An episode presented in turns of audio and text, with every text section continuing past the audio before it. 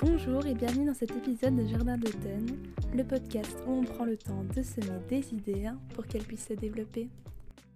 Hello Coucou Aujourd'hui, je ne suis pas toute seule comme vous l'entendez, je suis avec Louise. Cette sensibilité, elle est légitime et je ne laisserai personne abaisser cette énergie-là. C'était comment quand t'étais enfant? Demande-moi d'arrêter de pleurer, je vais pleurer plus fort. Je les trouve belles les émotions, je les trouve belles à vivre et j'adore moi les vivre. Et j'ai grandi en ayant énormément de mal à m'ouvrir quand ça allait pas. Une boule d'énergie complètement folle qui est une énergie magnifique, hyper colorée. Je l'ai et donc euh, je vais faire avec, c'est tout. Et je vais, je vais forcément y trouver un tremplin à un moment donné.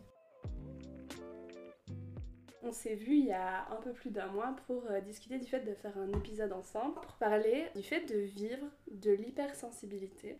Au niveau de ce que c'est l'hypersensibilité, bah, moi j'ai trouvé une définition, mais on va plus en parler en profondeur euh, ensemble. Donc euh, l'hypersensibilité, on peut dire que c'est une intense réceptivité, une forme d'émotivité et une grande expressivité.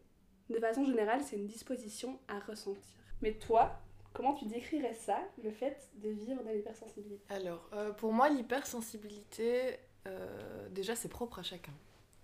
Dans le sens où, pour moi, ça se situe sur un continuum. C'est pas soit je suis pas hypersensible, soit je le suis. C'est plus, euh, enfin, ils en parlent dans la définition là, c'est vraiment une intensité, c'est-à-dire que ça peut être faible, ça peut être élevé, comme ça peut être à mi-chemin. Et donc, pour moi, il y a autant d'hypersensibilité qu'il y a d'hypersensibles sur cette terre. Et est-ce que ton hypersensibilité, tu vas dire qu'elle varie sur ce continuum-là d'un jour à l'autre Ou est-ce Ouais. que ça va être la même tout le temps? Ouais, c'est sûr, non, c'est sûr, j'ai pas la même sensibilité de jour en jour. Il y a plusieurs facteurs qui peuvent influencer ça, je saurais même pas tous te les lister. Bien sûr, il y a la fatigue, je pense que bah, on peut même être influencé par euh, la, la, la météo, etc. En tant qu'hypersensible d'ailleurs, ça fait sens d'être influencé par tous ces facteurs-là euh, auxquels euh, on est particulièrement réceptif. Donc oui, clairement, ma, ma sensibilité, elle, elle change de jour en jour. Quand on s'était vu, on avait parlé du fait que t'étais pas fan de l'étiquette. Ouais. Du, du fait de coller à quelqu'un euh, ce, ce mot hypersensible. Mm. Comment toi t'as su, comment t'as senti bah, les choses vis-à-vis de ta sensibilité? Et puis à quel moment est-ce que ce mot-là est venu? Est-ce que c'était tout de suite? Est-ce que c'est t'en as entendu parler? Comment ça s'est passé? Je vais dire que j'ai eu la chance d'avoir une maman qui était particulièrement à l'écoute de mes émotions quand j'étais petite. En même temps, pas trop le choix parce que j'étais une boule d'émotions. Mais je veux dire, j'aurais très bien pu tomber sur un parent qui euh, bah, n'y faisait pas attention. Or, ça n'a pas été le cas. Et elle, euh, je pense qu'elle a rapidement mis le, mot dessus. Et puis quand, j'ai été plus âgée, elle m'en a parlé. Et puis moi, je me suis intéressée à l'hypersensibilité, etc. Je pense j'ai eu quelques livres, euh, j'ai lu des trucs sur Internet. Et voilà, c'est comme ça que moi j'ai découvert mon hypersensibilité. Maintenant, rapidement, comme tu le disais, moi j'aime pas cette étiquette. J'aime vraiment pas. Je pense que quand j'ai commencé mes études de psychologie, en fait, je me suis dit, bah bullshit, Euh, je veux plus de cette étiquette. Et donc, euh, en fait, j'ai commencé à vivre ma sensibilité sans parler d'hypersensibilité. Je me suis dit, bah j'ai une sensibilité, oui. Elle m'est propre, peut-être qu'elle est un peu au-delà des normes, mais euh, je vais vivre avec et, la découvrir sans m'imposer cette étiquette, quoi. C'est vrai que quand je t'ai contacté, je t'ai pas. euh, je t'ai dit que voilà, envisagé de faire un, un podcast sur ce thème-là, mais je t'ai pas dit, il me semble que t'es hypersensible. Je t'ai dit, il me Mm. semble que tu vis ce genre de choses-là.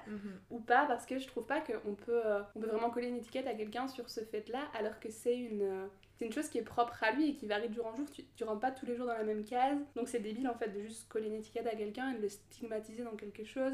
J'imagine que vous avez tous euh, vu les trends de t'es hypersensible, si ou Ouais. je suis hypersensible et c'est vraiment devenu une vague sur laquelle il y a énormément de gens qui surfent Complètement. alors que les gens qui sont touchés par ce genre de choses, il y a une partie qui va pas forcément en parler parce qu'ils ont du mal à la comprendre. Et puis l'autre, bah, ils vont être un peu sûrement frustrés du fait que euh, taisez-vous quoi, on est tous différents. Ouais, bah c'est vrai que c'est hyper euh, démocratisé comme terme, on en voit partout. Sur les réseaux, ça circule à gogo. Et, euh, et ouais, tu disais, il y a plein de vidéos, si t'as euh, 4 doigts levés, ça veut dire que t'es hyper sensible. Enfin, je veux dire, c'est... Enfin, quand je vois des vidéos comme ça, je les passe, quoi. Je les regarde pas. Et à mon avis, il y a aussi tout un, un phénomène de... Comme si dans la société, on cherchait à coller à une étiquette à appartenir à un groupe, je pense que bah, ça c'est un phénomène sociétal qu'on retrouve un peu partout, hein, on le sait. L'hypersensibilité maintenant elle en fait partie quoi. Il y a plein de gens qui viennent à dire ouais moi je suis hypersensible et donc euh, moi j'ai déjà croisé des gens dans la rue qui, qui me disaient on se connaît pas mais t'es hypersensible toi non? Enfin je J'ai pas envie de t'en parler, je trouve que c'est quelque chose d'intime aussi. Oui, mais c'est ça, c'est quelque chose de tellement propre que je trouve ça fou de le démocratiser alors qu'on parle de ressentir les choses. C'est quand Mhm. même la, chose la plus intime qu'on a vis-à-vis de soi-même, c'est de, de sentir, de- d'appréhender le monde. Et du coup, que ça devienne si euh, globalisé et, euh, et ouais, démocratisé. Il y a un petit livre hypersensible dans la bibliothèque, ça me fait Ouais. sourire. Ah, mais, mais ouais, ce fait que. euh, c'est un mot qu'on utilise en fait et qui perd son sens alors Mhm. que pour les gens qui sont concernés par ça c'est une réalité au monde et c'est pas un groupe d'appartenance quoi. Bah, je pense que c'est aussi pour ça que moi j'ai arrêté de me coller cette étiquette. Clairement. Parce que euh, c'est devenu tellement banal d'être hypersensible. Ah, ah, attention, je cherche pas à ne pas être banal à tout prix, c'est pas ça, mais ça veut plus rien dire comme tu dis. Et donc euh, je me suis vraiment dit, allez, je vais vivre mon truc de mon côté et apprendre à connaître cette sensibilité-là, qui m'est propre et qui n'est pas la même que celle de tous les autres, qui n'est pas mieux ni moins bien, quoi. Et je pense que c'est aussi le danger de, de mettre une étiquette et de, de créer une appartenance, c'est le fait de vouloir à tout prix, comme tu disais, coller à l'étiquette et donc Mhm. de se questionner sur euh, ah mais moi j'ai telle telle telle telle caractéristique mais j'ai pas celle-là, est-ce que je devrais ressentir celle-là? Euh, Je vais peut-être essayer de plus être comme ça Ouais, alors qu'en fait euh, non, chill, vous êtes comme vous êtes et Mhm. puis c'est très bien comme ça. Si on vous a créé comme ça, c'est que vous deviez l'être. Donc euh, je pense que ça peut vite influencer des personnes vers euh, une mauvaise compréhension d'eux-mêmes alors que de base ils avaient rien demandé, on leur a mis ça dans le visage et puis, euh, et puis ça plus trop ils en sont. Donc je trouve ça un peu dommage. Au quotidien pour toi, comment est-ce qu'elle se manifeste Comment est-ce que tu vis tes émotions? Ou comment est-ce que tu ressens les choses? C'est rigolo parce que tu me poses cette question-là et, et moi j'y suis tellement habituée que j'ai l'impression de devoir te décrire mon quotidien. Mais donc, euh, allez, on va dire qu'au quotidien, euh, je vais plutôt te décrire des jours où je suis particulièrement sensible. j'allais dire c'était un exemple peut-être de, de choses auxquelles tu vas te dire que toi tu réagis comme ça alors qu'une personne lambda, je mets d'énormes guillemets, vous ne voyez pas mais je mets des gros guillemets, réagirait différemment quoi. Hmm. Euh, moi, j'ai une grosse sensibilité au bruit. Et donc, il y a des jours où on est à Liège, il y a plein de travaux. Et il y y a certains jours où, quand je sors et que euh, je tombe dans des full travaux, etc., qu'il y a blindé de bruit, je vais me sentir hyper oppressée. Et je vais sentir une angoisse monter en moi. Et là, je sais que simplement, je dois partir au plus vite, rentrer chez moi et me mettre coucoune, quoi. Il y a vraiment des jours où j'ai besoin d'être au calme. Euh, je peux être aussi euh, très sensible à la lumière, les flashs, etc. euh, moi, c'est vraiment pas quelque chose que je supporte du tout. J'ai vu que ça s'appelait de la photosensibilité. D'ailleurs, je vis majoritairement dans le noir, avec des bougies. J'adore les coupures d'électricité. Et alors, j'ai aussi une fameuse sensibilité cutanée. Ça, c'est fort, fort marqué euh, chez moi. Et depuis toute petite, il a toujours fallu couper mes étiquettes de vêtements qui me dérangeaient très très fort. J'adore les, les- les matières toutes douces. Je fais toujours attention aux matières que j'achète parce que je sais que je peux rapidement être dérangée et que s'il y a un truc qui me dérange le matin, le soir, ça me dérangera encore. Je vais pas pouvoir inhiber cette sensation-là, quoi. Et je trouve ça intéressant que tu abordes ces points-là parce qu'il y a beaucoup de gens qui pensent que hypersensibilité, vu qu'on apporte sensibilité souvent à émotivité, émotion, on se dit que ça concerne que ça, mais en fait sensibilité avant toute chose ça concerne les sens. Du coup il y a beaucoup d'hypersensibles qui vont ressentir les choses que tu décris, que ce soit de l'hyperesthésie au niveau du toucher, la sensibilité visuelle, auditive, et c'est des choses dont on n'entend pas souvent parler et qui pourtant font partie euh, bah, du tableau du quotidien et qui vont impacter du coup justement tes émotions et ton vécu intérieur parce que tu as une forte réactivité aux stimuli en fait autour de toi. Oui, complètement. Je viens de te parler là, c'était vraiment euh, ma journée quand moi je suis toute seule. Mais il y a aussi euh, quand je rentre en contact avec d'autres. Cette sensibilité-là, euh, elle s'active même encore sous d'autres sous d'autres formes où je vais être très très attentive au comportement d'autrui. C'est vraiment capter les, les moindres détails, les, les moindres mimiques faciales, etc. pour essayer de comprendre la situation. Et c'est pas quelque chose que je peux contrôler, quoi. Mais tu peux pas juste mettre en off Non. ce genre de choses parce que c'est Non. la façon entre guillemets dont tu fonctionnes. Est-ce que tu dirais que parfois t'es éponge à ce que euh, les autres envoient autour de toi? Euh, ouais, c'est un terme que j'ai déjà utilisé, d'être une éponge. Parce que euh, je vais rencontrer quelqu'un qui par exemple va pas bien, je vais avoir tendance à être fort réceptive à cette énergie-là et la garder pour moi. Et ça c'est vraiment je pense un travail de plusieurs années que maintenant je pense pouvoir dire avec toute humilité que j'ai en, en partie accompli, de pouvoir faire la différence entre l'autre et soi quoi et prendre un temps peut-être pour euh, bah, décanter de ce qui vient de se passer et pouvoir comprendre euh, ce que moi je viens d'assimiler comme énergie et pouvoir m'en défaire Et à l'inverse justement quand quelqu'un est super solaire et super bonne humeur et ultra heureux, est-ce que justement toi aussi tu vas, ah, Bien tu sûr. vas assimiler ces choses-là et ça va te toucher peut-être plus? Ouais, ouais, bien sûr, bien sûr. Et d'ailleurs, je prends grand plaisir à verbaliser ça. Quand je rencontre quelqu'un de, de, solaire ou quoi, j'aime vraiment bien de lui dire. Je dis souvent que les gens sont beaux parce que, euh, parce que bon, ça se limite clairement pas au physique, mais, euh, mais j'ai vraiment cette, cette forte tendance à dire aux gens qui sont beaux. Là, tantôt, j'ai parlé à une dame, euh, je te l'ai dit, de 86 ans, et elle me parlait, elle m'a montré une photo et je lui ai dit, mais vous avez des mains magnifiques parce que c'est le genre de détail par lequel moi je suis hyper attirée. Et maintenant, je me retiens plus de dire ces choses-là. Je pense qu'on se rend jamais compte de l'impact qu'un un mot gentil, un mot bienveillant peut euh, avoir sur quelqu'un. Si dans la rue tu croises quelqu'un et que tu surkiffes euh, son sac, sa veste, sa coupe Mhm. de cheveux, son sourire, peu importe, dites-le. Vous allez peut-être vous sentir un peu bête en le faisant les premières fois. Vous allez voir le, le sourire que ça met sur le, le visage Mhm. des gens et peut-être que toute leur journée ils vont juste être refaits parce que vous avez fait ça. Ça coûte rien et franchement ça peut vraiment changer des petits moments de vie. C'est trop trop trop trop chouette. Donc c'est trop cool que tu fasses ça. Au niveau de tes relations, tu te sens impacté autant dans le fait de peut-être euh, surinterpréter certains, certaines choses et du coup être insécure par rapport à des relations ou à mal être comprise. Une facette de choses, j'imagine, qui sont impactées dans le rapport à l'autre. Ouais, j'ai souvent été euh, décrite par des proches comme quelqu'un de susceptible. Et moi, ça me mettait en colère qu'on me dise ça. Ça me mettait véritablement en colère parce que j'estimais que ce que je recevais et ce qui me blessait, euh, bah, j'étais légitime en fait d'être blessée à ce moment-là et je j'étais pas en train de mentir sur ce que je ressentais. C'était profond à l'intérieur de moi et ça m'atteignais véritablement. Et donc qu'on vienne te dire bah non, t'es simplement susceptible et tu réagis de manière euh, déraisonnée, Disproportionnée. euh, disproportionnée à ce qu'on te dit. Moi, je m'étais là mais on me comprend pas. Tu te sens un peu folle.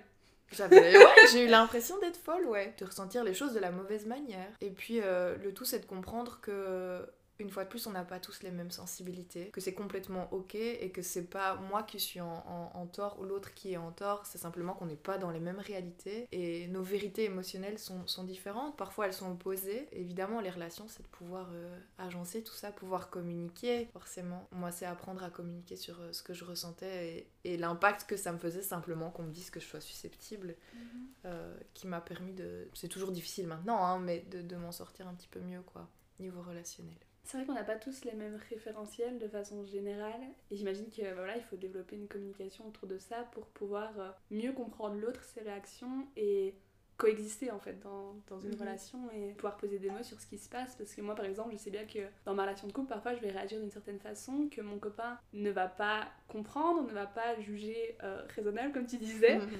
Alors que euh, moi, sur le coup, bah, je vis mon émotion, c'est ce qui me touche, et j'ai besoin juste qu'il entende mon émotion, et puis après on discute et tout ira bien, et, et c'est rien de grave. Mais c'est vrai que des fois, tu peux te sentir non entendu en face, et quand tu justement es peut-être plus à même de ressentir des émotions et de les exprimer, bah, t'as l'impression parfois d'être ouais, pas l'entendu et, et un peu un peu seul. Moi, j'ai fini par dire euh, aux personnes qui m'entourent que je pouvais tolérer de ne pas être comprise. Parce que je sais que ce que je vis, c'est hyper intense. Et que je conçois qu'on puisse me prendre pour une cinglée de temps en temps. mais que tout ce que je demandais, c'est qu'on accepte que ma vérité soit différente. C'est ça que je voulais te demander, c'est est-ce que tu t'es déjà retrouvé face à quelqu'un qui comprenait vraiment pas ou qui simplement refusait de comprendre? Oui, mais généralement, ça reste momentané. Et puis, bah, si ça s'éternise, c'est c'est que ça ne devait pas être compris et c'est que ça ne devait pas euh, perdurer, j'ai envie de te dire. Mais ça t'a jamais euh, atteint outre euh, mesure? Enfin, je veux dire, ça t'a pas empêché de mener des, rela- des relations ou d'évoluer dans certains environnements ou des choses comme ça Hmm. Si. Si. Mais là, on vient toucher une blessure bien, bien précise, tu vois. Si, si, forcément. C'est pas toujours évident euh, de vivre avec cette sensibilité-là dans une relation de couple. C'est sûr. Est-ce que tu penses que quelqu'un qui est hypersensible doit être avec un partenaire qui a le même registre? Émotionnel ou peut être avec une personne juste une huître au niveau émotionnel Une huître au niveau émotionnel. Est-ce qu'il y a des huîtres au niveau émotionnel? Je pense que chacun a, a ses émotions à sa façon. hein. Le tout, c'est de, de découvrir la sensibilité de l'autre. Moi, c'est quelque chose euh, que, que j'ai dû faire, pouvoir m'ouvrir à d'autres sensibilités, l'air de rien. Euh, J'avais la mienne, mais au début, j'envisageais pas qu'il puisse y en avoir d'autres. Et au final, de découvrir des sensibilités, bah, moi je connais pas. Euh, je suis pas hyper sensible, euh, par exemple, à l'architecture, tandis que je, connais d'autres personnes qui, y sont. Bah, je me plais à découvrir cette sensibilité-là au travers de leur regard. Quant à la relation de couple, je pense que oui, ça peut aider d'avoir quelqu'un qui, euh, qui au moins envisage la sensibilité, qui ne voit pas la sensibilité comme une faiblesse. Ça, ça peut être euh, fort euh, compliqué à, à faire comprendre que la sensibilité peut être une force. Et je dis ça même pour moi-même, parce que j'ai mis du temps à comprendre que cette sensibilité-là pouvait être ma force aussi. Tu la percevais comme une faiblesse à certains moments Ouais. de ta vie? Et encore maintenant, hein, parfois je me lève, je me dis, mais purée, ce serait tellement plus simple si j'étais pas sensible, waouh Bah non, je l'ai, et donc euh, je vais faire avec, c'est tout, et je vais, je vais forcément y trouver un tremplin à un moment donné. T'étais comment quand t'étais enfant? Quand j'étais enfant, tu fais bien de me poser la question parce que j'ai demandé à ma maman de me décrire comment j'étais enfant. C'est vrai qu'on parlé. Et donc, euh, quand j'étais enfant, là je vais reprendre certains termes de ma maman, hein, clairement, euh, j'étais une enfant surprenante, dans le sens où je pouvais euh, très vite passer du rire aux larmes. Je pleurais beaucoup, pleurais beaucoup, beaucoup, beaucoup. Surtout quand je me faisais mal, là je me mettais dans des états pas possibles. On revient à cette, cette sensibilité cutanée, hein. le fait de me faire mal pour moi c'était vraiment atroce. Et un jour ma mère m'a dit, mais Louise, si tu pleures comme ça quand tu t'égratines, enfin on te croira plus jamais quoi. Et donc là je me suis un petit peu calmée, mais quand j'étais enfant, euh, moi je suis fille unique. Et j'ai jamais eu de problème pour m'occuper. Je rentrais très très facilement dans mon monde à moi. Et je m'y plaisais complètement, quoi. J'étais complètement épanouie dans mon monde où je jouais avec des escargots, où j'étais constamment dans la nature. Apparemment, j'ai jamais utilisé les jouets euh, et les objets euh, à leur, leur utilisation initiale. C'est-à-dire que j'inventais des trucs avec ces, ces objets. Apparemment, j'étais une enfant fort créative. Ça m'étonne pas vraiment. Mhm.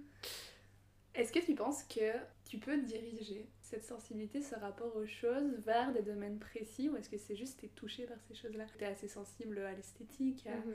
à, la nature, justement, ces choses-là, et ça se retrouve dans ta façon de communiquer, de partager. Et euh, je me dis, est-ce que tu peux te dire à un moment donné, tiens, je vais m'intéresser à, à, tel domaine et que ça va être forcément impacté ou c'est plutôt le domaine qui vient à toi? Je pense que c'est plutôt le domaine qui vient à moi. C'est vraiment le domaine qui vient à moi. Il y a plusieurs domaines qui m'intéressent. Je suis très liée à l'eau, la nature, tu viens de le dire. J'ai toujours été dans la nature. L'art, beaucoup.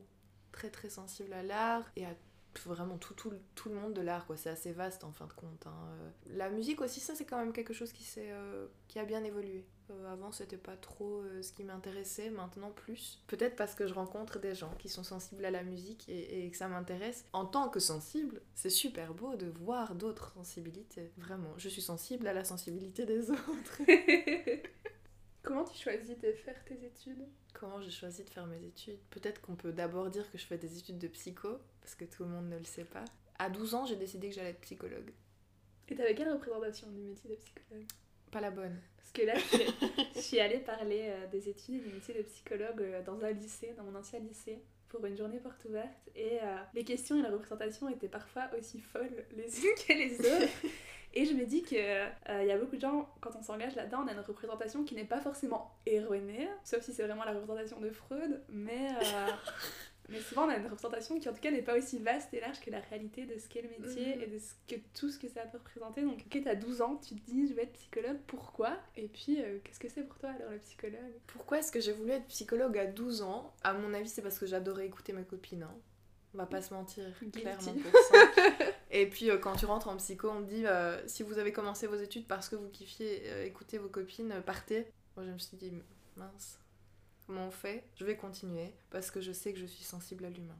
Je sais que je suis passionnée des émotions, que ça m'intéresse véritablement. Je les trouve belles les émotions, je les trouve belles à vivre et j'adore moi les vivre. Je m'empêche jamais de vivre une émotion. J'ai déjà fait face à des personnes qui me disaient mais non, là tu pleures pas, t'arrêtes, on va te voir. Et maintenant quand c'est comme ça, j'ai l'audace de pouvoir dire non, je vais pleurer demande-moi d'arrêter de pleurer, je vais pleurer plus fort. Et donc, euh, ouais, j'ai vraiment euh, cette, fascination pour les émotions, pour, pour l'humain et les relations. Je pense que c'est ça qui m'a poussé à continuer ces études quand je les ai entreprises pour une raison qui n'était peut-être pas la bonne au départ. Est-ce que justement, cette facilité que tu as, est-ce que ça a toujours été le cas pour toi de vivre tes émotions? Je pense par exemple quand tu es ado, que tu as le regard de l'autre et que euh, c'est peut-être pas toujours facile de pleurer en public ou d'être en colère ou des choses comme ça. On a tendance à peut-être masquer, à mettre un masque social que, que tout le monde a. Mm. Est-ce que ça a toujours été facile pour toi de vivre les choses à fond ou est-ce que ça t'est arrivé justement de les garder et voir ce que ça t'a fait de les garder? Est-ce que ça a été facile pour moi de vivre les choses à fond? Je pense que ça s'est surtout imposé à moi. Et donc j'ai pas eu le choix. De là à dire que ça a été facile, il y a une marge. C'est-à-dire que je pense que ça a été compliqué parce que je comprenais pas toujours ce qui m'arrivait. Je voyais bien que, je vais dire, une majorité des personnes dont mes parents ne vivaient pas les, choses de la même façon que moi et que j'étais pas comprise et donc euh, c'est sûr que j'avais cette, sensation de pas être normale à certains moments en tout cas hein. je veux dire c'était pas euh, quotidien à toute heure mais à des moments que je vais dire des moments de crise de larmes pour le coup parce que je continue d'adorer pleurer c'était pas toujours évident en effet de le vivre et de comprendre Et puis un jour, je me suis dit, à quoi bon comprendre? Je sais que je dois vivre cette émotion-là. Elle est en moi, je vais pas la rejeter, ça sert à rien du tout. Je vais pas l'enfoncer à l'intérieur de moi, elle va ressortir encore plus grosse. Et donc, euh, j'ai commencé à vivre ces émotions-là sans, sans chercher à comprendre ce qu'elles voulaient dire. J'avais euh, voilà, des, des- des stimuli qui avaient pour conséquence des émotions, et tant pis. Je vis ça de cette manière-là, on verra ce que ça donne ensuite. Et j'ai compris qu'en fait, c'était ma manière de fonctionner. Que je devais parfois descendre super bas pour pouvoir ensuite remonter la pente, quoi. Et est-ce que maintenant tu les comprends mieux, tes émotions? Qu'est-ce que c'est comprendre une émotion? Qu'est-ce que c'est comprendre une émotion? Je vais dire que j'arrive quand même à mieux comprendre la dynamique qui s'est mise en place pour que j'arrive à une telle émotion. Ça, je pense que c'est l'expérience que j'ai acquise en tant que, que sensible et ma formation. Je peux pas dire qu'elle a aucun rôle. Clairement, ça m'aide. Clairement, ça m'aide à comprendre qu'est-ce qui s'est passé, qu'est-ce qui est entré en jeu pour que j'en arrive à me sentir comme ça. Moi, j'ai vraiment vu aussi un, un gap. Enfin, j'en ai déjà parlé dans les épisodes, mais j'ai pas forcément grandi dans un environnement où c'était. euh, C'était pas tabou du tout, mais c'était pas non plus encouragé de, de partager. Ça va, oui, ça va, euh, c'est tout, quoi, dans, dans tous les sens, que ce soit moi qui demande à mes parents ou à l'inverse. Et j'ai grandi en ayant énormément de mal à m'ouvrir quand ça allait pas. Maintenant, ça va mieux, mais. J'ai toujours un réflexe où quand euh, je vais vivre des choses parfois difficiles, je vais m'occuper je, je le fais de moins en moins, mais ça m'arrive de me mettre en mode ok, je distrais euh, mon cerveau de ce qui se passe parce que j'ai pas envie de ressentir ces choses-là. Alors que quand je prends le temps justement d'accueillir l'émotion, de réfléchir et grâce aussi, comme tu dis, à la formation, de pouvoir un peu euh, comprendre les différents facteurs qui m'ont peut-être amené à être dans cet état-là et à prendre du recul, je vais me dire euh, ok, de toute façon, je peux rien y faire, elle est là, je, je la vis. Et puis je sais que c'est rien de grave et que, et que ça a passé et puis que c'est juste partie de ma journée quoi. Pour quelqu'un comme moi qui n'est pas de nature une facilité à, à vivre les choses, bah, je trouve ça fou qu'elle te tombe dessus, toi, tu vois. À-. À, l'inverse, c'est que parfois t'as pas le choix. Alors que moi, je peux totalement faire comme si tout allait bien et personne ne sait, euh, ne saura jamais ce qui se passe, quoi. Donc, euh, comme tu dis, ça, c'est intéressant de voir le continuum et de voir comment on, on évolue en fait là-dedans en Mhm. grandissant. Oui, parce que je réfléchis à mon enfance. Moi, j'ai eu un papa qui me- qui m'a déjà dit plusieurs fois arrête de pleurer parce qu'il supportait pas le pleur. Euh, ça, ça appartient à son histoire, je pense. hein. Euh, J'ai jamais su m'arrêter de pleurer en fait. Même quand mon père, euh, figure d'autorité, me le demandait, c'était pas possible. Cette émotion-là, je devais la vivre et c'était plus fort que moi. C'était plus fort que moi. Et puis, à un moment donné, euh, t'apprends euh, à, à ne plus percevoir ces émotions comme des, des opposants, mais comme des amis en fait qui vont, qui vont te permettre de, de comprendre tout ce qui se passe à l'intérieur de toi et de pouvoir te libérer de tout ce qui t'occupe. Moi, j'aime bien de voir les larmes comme quelque chose que tu laisses couler en dehors de ton corps. Vraiment, que ça purifie l'intérieur de ton corps. Et c'est pour ça que j'adore pleurer. Que ça soit de tristesse ou de joie, je m'empêche jamais de pleurer. Alors que moi. non, moi maintenant ça va vraiment et je laisse vraiment, euh, je laisse vraiment libre cours à mes émotions. Mais il y a, euh, il y a 5 ans, euh, ouais, je, je bloquais quoi. Je gardais tout et je pouvais être super mal et ne pas pouvoir le verbaliser parce que si je le verbalisais, j'allais pleurer et que je pouvais pas. Je pouvais pas pleurer quoi, je voulais pas que. Ça rend la chose réelle, tu vois. De, de laisser libre cours à l'émotion alors que c'est le truc le plus débile possible de la garder en soi parce qu'elle va juste revenir et à un moment donné elle va quand même sortir. C'est sûr. Maintenant, Et, maintenant euh, on est bien placé pour le savoir, je pense. Oui, bah oui, on- on est vachement sensibilisé à tout ça et je pense que c'est chouette aussi de pouvoir faire un épisode là-dessus, de légitimer un peu justement les émotions. Une émotion, c'est une réaction qu'on a face à notre environnement. C'est quelque chose qu'on peut pas vraiment contrôler, ça se déclenche. Enfin, on peut pas contrôler. Ça se déclenche tout seul. On peut pas les empêcher d'advenir. La meilleure chose qu'on peut faire, c'est les embrasser et de, de les laisser passer, quoi. Mhm. Oui, il y a plein de manières d'exprimer une émotion. Ici, pour le coup, je vais parler pour moi. Oui, depuis tout à l'heure, je parle beaucoup des pleurs. Et évidemment, c'est c'est bien présent dans mon quotidien, mais euh, je peins. Et je sais que mes émotions passent aussi dans mon art. J'écris Moi aussi, j'écris. et je sais que ça passe dans mes écrits. Ça me permet véritablement de mettre sur papier ou sur écran, pour le coup, euh, mes émotions et, et de pouvoir les, les voir même sous un autre angle que euh, le physique, quoi, que l'expression du pleur.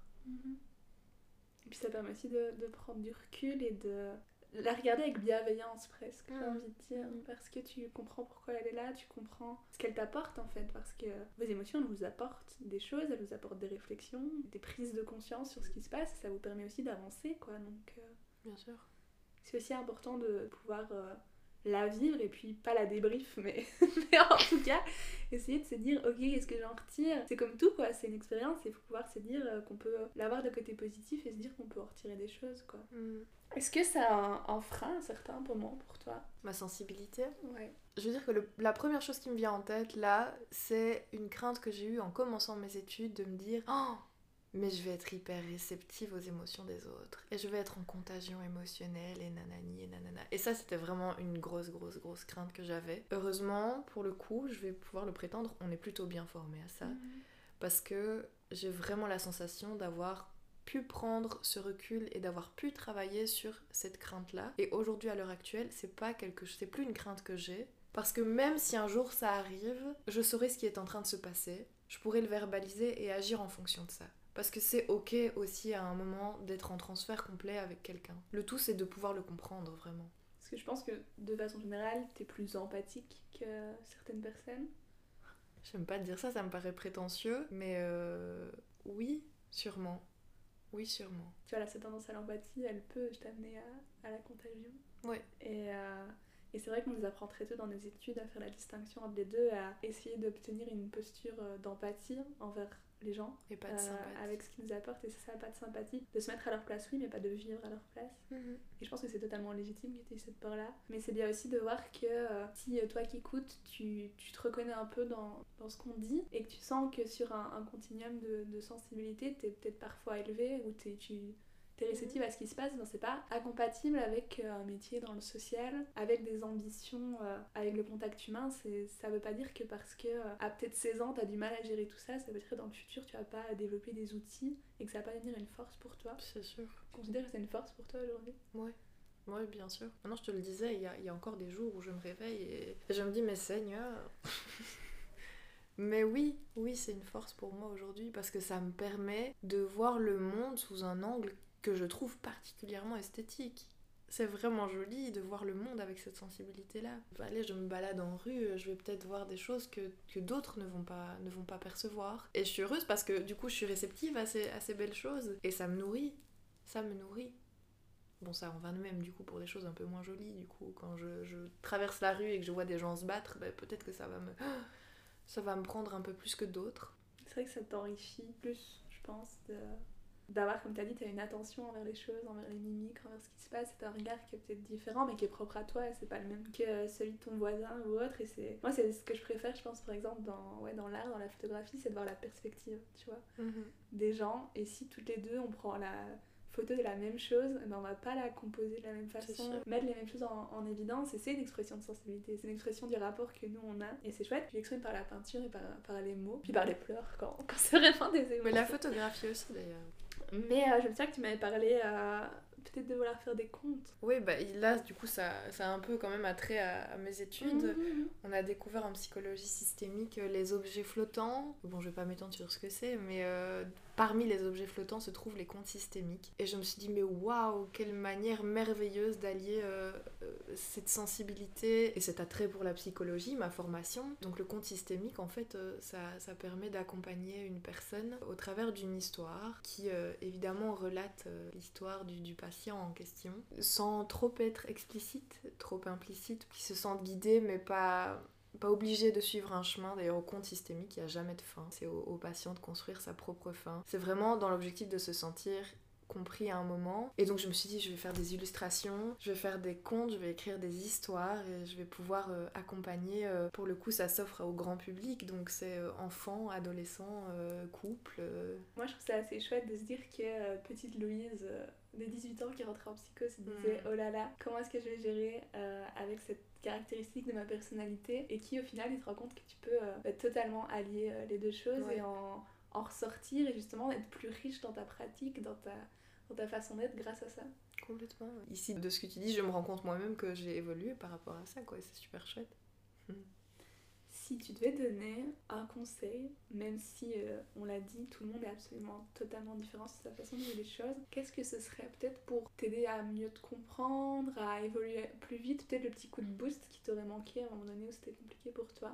Moi, je me rends quand même compte que j'ai eu la chance d'avoir des parents fort compréhensifs. Je sais que c'est pas le cas de tout le monde. Alors, dans un contexte où je n'aurais pas eu cet accompagnement parental, je ne sais pas du tout comment j'aurais vécu les choses et ça aurait été sans doute beaucoup beaucoup plus compliqué. Et du coup en fait je trouve un petit peu ma réponse, c'est de pouvoir en parler aux bonnes personnes et de pouvoir se sentir compris, compris, comprise dans cette sensibilité-là, vraiment.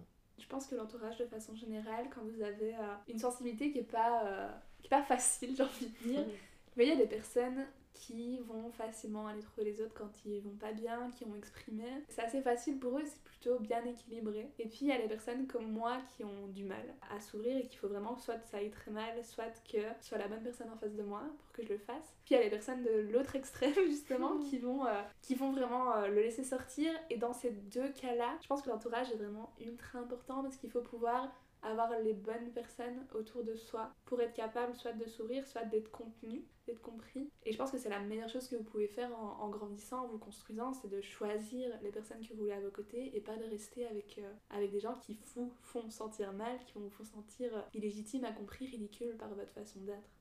J'ai aussi envie de te dire que je vois cette sensibilité comme euh, une boule d'énergie complètement folle au final, je, paraphrase un petit peu ce que tu dis, hein, mais c'est vraiment cette sensibilité qui est une énergie magnifique, hyper colorée, qui fait euh, parfois beaucoup de bruit, qui a une lumière hyper intense, qu'on comprend pas toujours, mais le tout c'est de se dire, cette sensibilité, elle est légitime, et je ne laisserai personne abaisser cette énergie-là.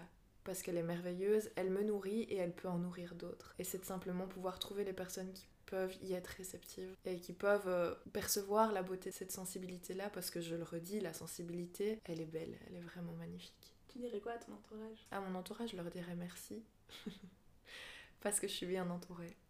Je suis vraiment bien entourée, j'ai de la chance d'avoir des amis comme j'en ai, d'avoir des parents comme j'en ai. Et je leur dirais merci parce que eux-mêmes m'ont permis de découvrir cette sensibilité-là. Merci beaucoup d'avoir accepté euh, de venir sur le podcast. Avec grand plaisir. Si l'épisode vous a plu, bah dites-le nous. Je transférerai à, Aloïse ce que vous en avez pensé. Je suis sûre que ça lui fera plaisir. Euh, si vous vous reconnaissez, si vous n'avez jamais entendu parler de tout ça, si ça vous a touché, n'hésitez pas à, à nous le faire savoir. Et puis on se dit à la semaine prochaine.